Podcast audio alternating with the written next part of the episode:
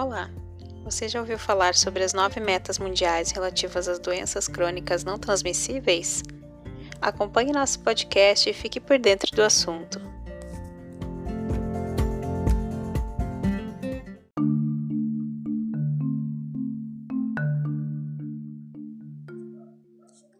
As nove metas mundiais fazem parte de um plano de ações estratégicas para o enfrentamento de doenças crônicas não transmissíveis, chamadas de DCNT, que são a causa principal de mortalidade em países como o Brasil.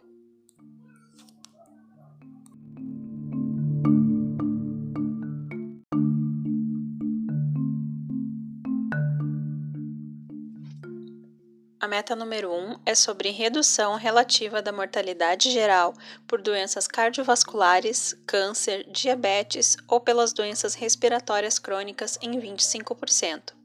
Vamos falar um pouquinho sobre cada uma delas.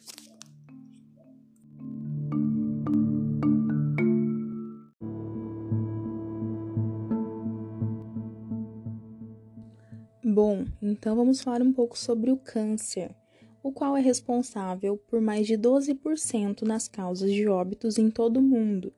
E, infelizmente, mais de 7 milhões de pessoas morrem anualmente. A exposição aos agentes cancerígenos, como tabaco, álcool ou até mesmo produtos industrializados, podem sim explicar o crescimento excessivo nas taxas de incidência e mortalidade. O câncer ela é a maior causa de morte no Brasil e, de acordo com a Organização Mundial da Saúde, pode ser considerado a primeira ou a segunda causa de mortes no mundo antes dos 70 anos de idade. O câncer que mais atinge os homens são o de próstata, seguido por colo retal. Já nas mulheres, os tumores mais frequentes são os de mama e também logo após o colo retal.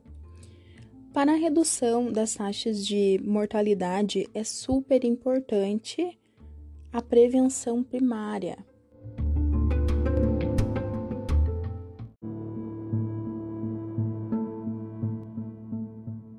Agora vamos falar um pouco sobre diabetes. Ela é classificada em diabetes tipo 1, tipo 2 e diabetes gestacional. O tipo 2 é mais frequente que o tipo 1, pois abrange cerca de 90% dos casos, mas o diabetes gestacional também merece destaque devido ao seu impacto na saúde da gestante e do feto.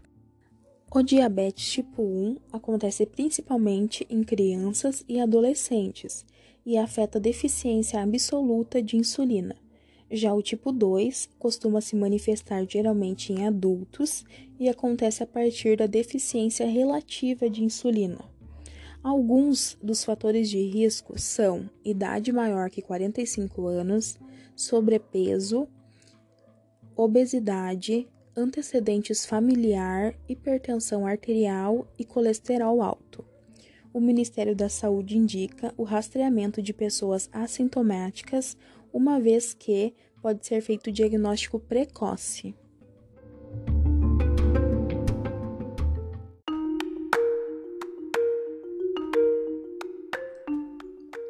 Doenças respiratórias crônicas. As doenças que mais acometem esse grupo são asma, rinite alérgica e doença pulmonar obstrutiva crônica, DPOC apesar da asma e rinite crônica apresentarem sintomas mais brandos, alteram a qualidade de vida dos pacientes. O Brasil ocupa hoje a oitava posição no ranking mundial em prevalência de asma. A DPOC representa 4,8% dos óbitos em todo o mundo.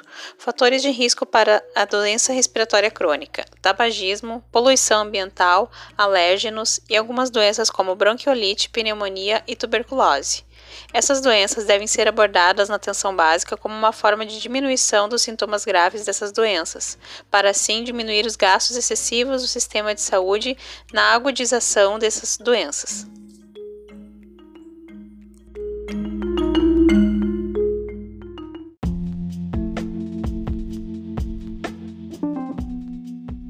Doença cardiovascular é um termo genérico que designa todas as alterações patológicas que afetam o coração e os vasos sanguíneos.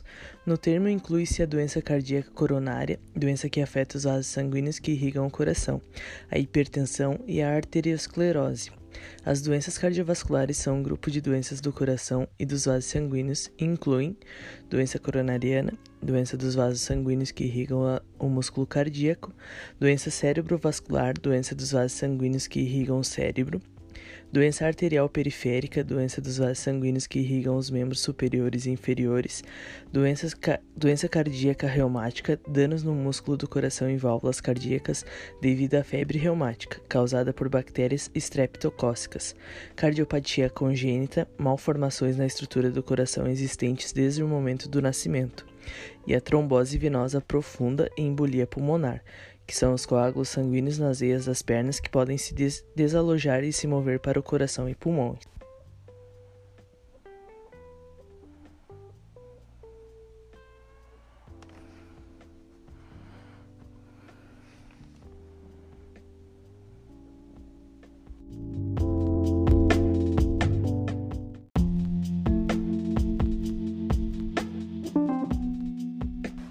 Ataques cardíacos e acidentes vasculares cerebrais geralmente são eventos agudos causados principalmente por um bloqueio que impede que o sangue flua para o coração ou para o cérebro.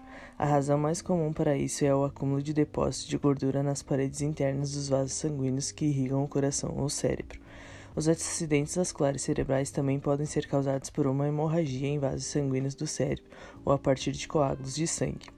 A causa de ataques cardíacos e AVCs geralmente são uma combinação de fatores de risco, como o uso de tabaco, dietas inadequadas, a obesidade, sedentarismo, o uso nocivo de álcool, a hipertensão e a diabetes. A maioria das doenças cardiovasculares pode ser prevenida por meio da abordagem de fatores comportamentais de risco, como o uso de tabaco, dietas não saudáveis e a obesidade, falta de atividade física e uso nocivo de álcool, utilizando estratégias para a população em geral.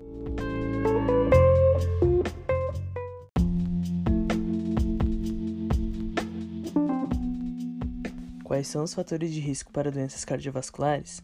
Os mais importantes fatores de risco comportamentais, tanto para doenças cardíacas quanto para AVCs, são dietas inadequadas, sedentarismo, uso de tabaco e uso nocivo de álcool. Os efeitos dos fatores comportamentais de risco podem se manifestar em indivíduos por meio da pressão arterial elevada, glicemia alta, sobrepeso e obesidade. Esses fatores de risco intermediários podem sim ser mensurados em unidades básicas de saúde e indicam maior risco de desenvolvimento de ataques cardíacos, acidentes vasculares cerebrais e insuficiência cardíaca, entre outras complicações. A cessação do tabagismo, redução do sal na dieta, consumo de frutas e vegetais, atividades físicas regulares e evitar o uso nocivo do álcool têm se mostrado eficazes para reduzir o risco de doenças cardiovasculares. Além disso, o tratamento medicamentoso da diabetes e hipertensão pode ser necessário para reduzir os riscos cardiovasculares e prevenir ataques cardíacos e AVCs. Há também o número de determinantes subjacentes das doenças cardiovasculares. Elas são um reflexo das principais forças que regem mudanças sociais, econômicas e culturais. A globalização, a urbanização e o envelhecimento da população entre outros determinantes dessas enfermidades incluem a pobreza, o estresse e fatores hereditários.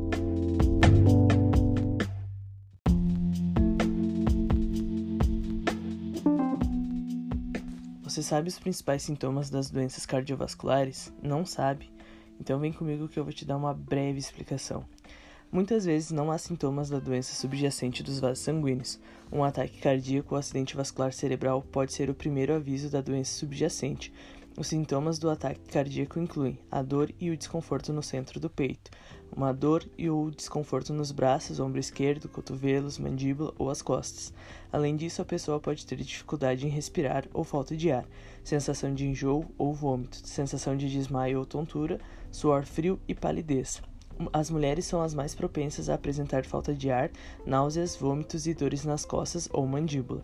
O sintoma mais comum de um acidente vascular cerebral é uma súbita fraqueza da face e dos membros superiores e inferiores, mais frequentes em um lado do corpo. Entre os sintomas estão a dormência na face, braços ou pernas, especialmente em um lado do corpo, confusão, dificuldade para falar ou para entender, dificuldade para enxergar com um ou ambos os olhos, dificuldade para andar, tontura, perda de equilíbrio ou coordenação, dor de cabeça intensa sem causa aparente e desmaio ou inconsciência. As pessoas que apresentarem tais sintomas devem procurar imediatamente assistência médica.